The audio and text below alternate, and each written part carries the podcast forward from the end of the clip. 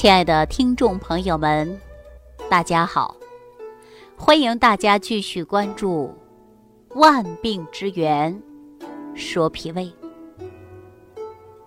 我们说，人从出生啊到衰老，它都是有一个过程的。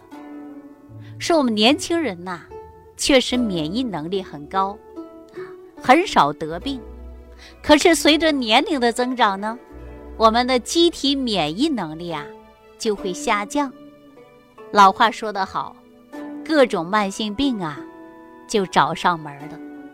说老年时期呀是人生当中多事之秋，因为我们老年人呐，随着年龄的增长，免疫能力呢逐步啊它就出现下降了，身体的抵抗能力呢也慢慢的下降了。加之受着社会经济环境的影响，我们的整个身体功能啊，就不断的出现退化，身心疾病呢也不断的增加，就会导致我们老年人各种各样的综合症就会不断的出现了，啊，生命的质量呢也会下降了，所以说使我们老年人呐出现了。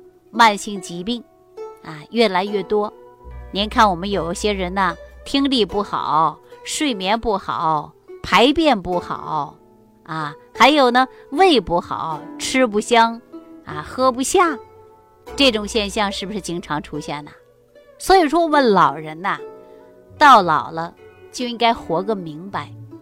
很多老年人呐，不舍得吃，不舍得喝，干嘛呢？省下了钱呐。就给下一代了。俗话说得好，说老太太吃咸菜，省下钱给下一代，因为你让她给自己身体补充点营养，她也不舍得吃，也不舍得喝，这种迹象也有。所以说，我们身体当中啊是不可以缺少营养的。如果说长期缺乏营养，你的体内啊就会产生营养素不足，也会出现。慢性病啊，所以说我们时时刻刻都应该注重自己的营养，还要提高自身的免疫能力。哎，说句最直接、最简单的白话，就是要吃好饭、睡好觉，保持良好的心态，适当的运动，这就是最好的养生绝妙，对吧？我们有这样的一句话，我不知道大家听没听过啊？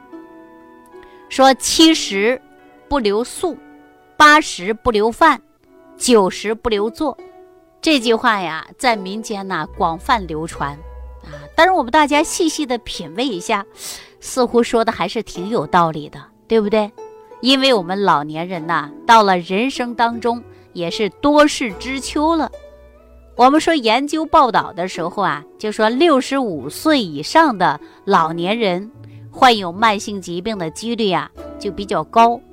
高达百分之七十六以上，老年痴呆病呢，可以达到百分之五啊，每月呢都会往上增加，患病率呢也在增加。八十岁高龄以上的呢，患有老年痴呆症的，可能达到五分之一了。老年抑郁症的呢，可能啊，有病率在百分之十到二十左右了。所以说这个病症啊，每一年都不停的。往上增加，对吧？发生的大部分来讲的病比较多的，还是我们老年人比较常见。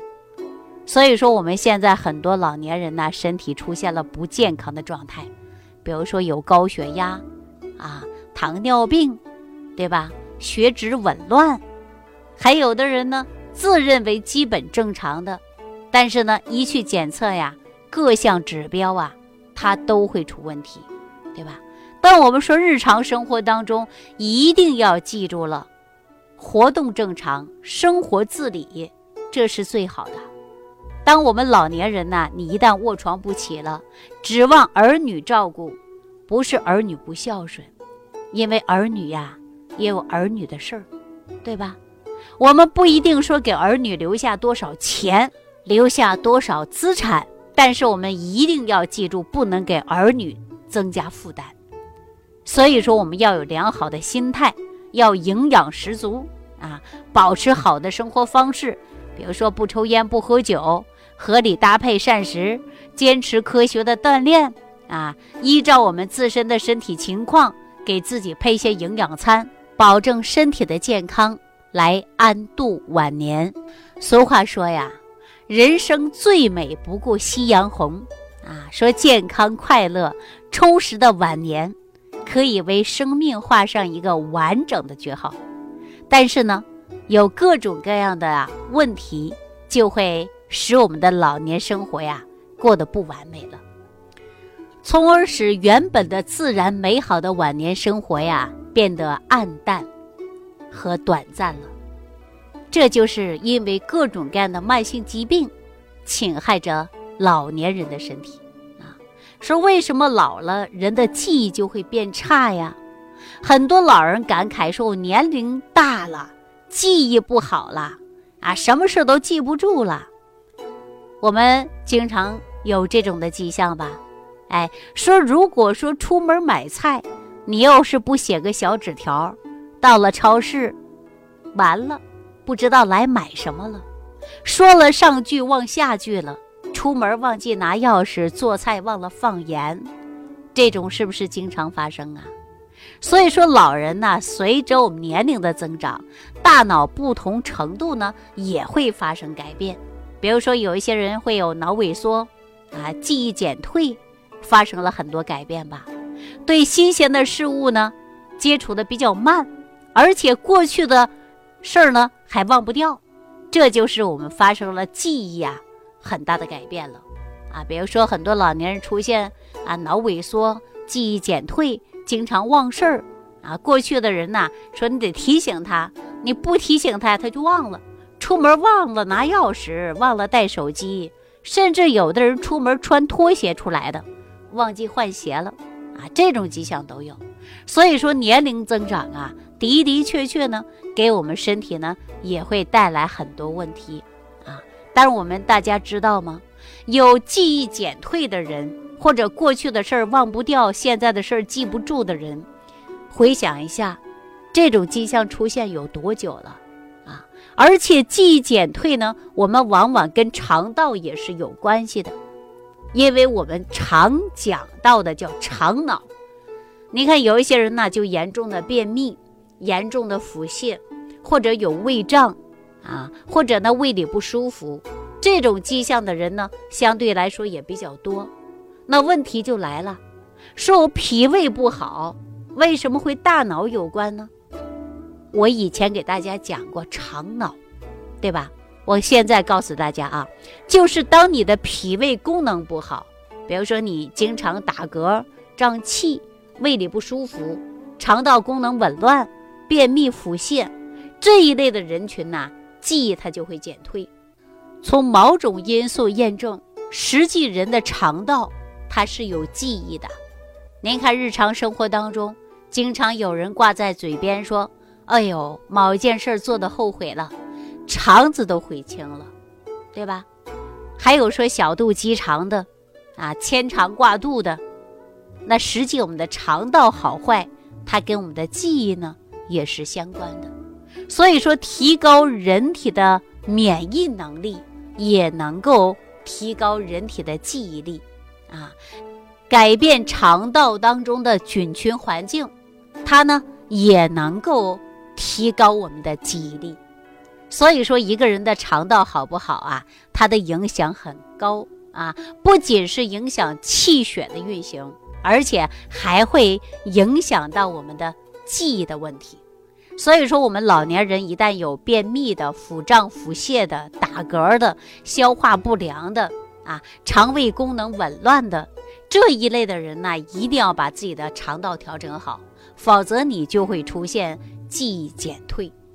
另外呢，说脾胃功能不好的人啊，记住脾胃功能不好的人，你的睡眠也不会很好，也会影响到你睡眠。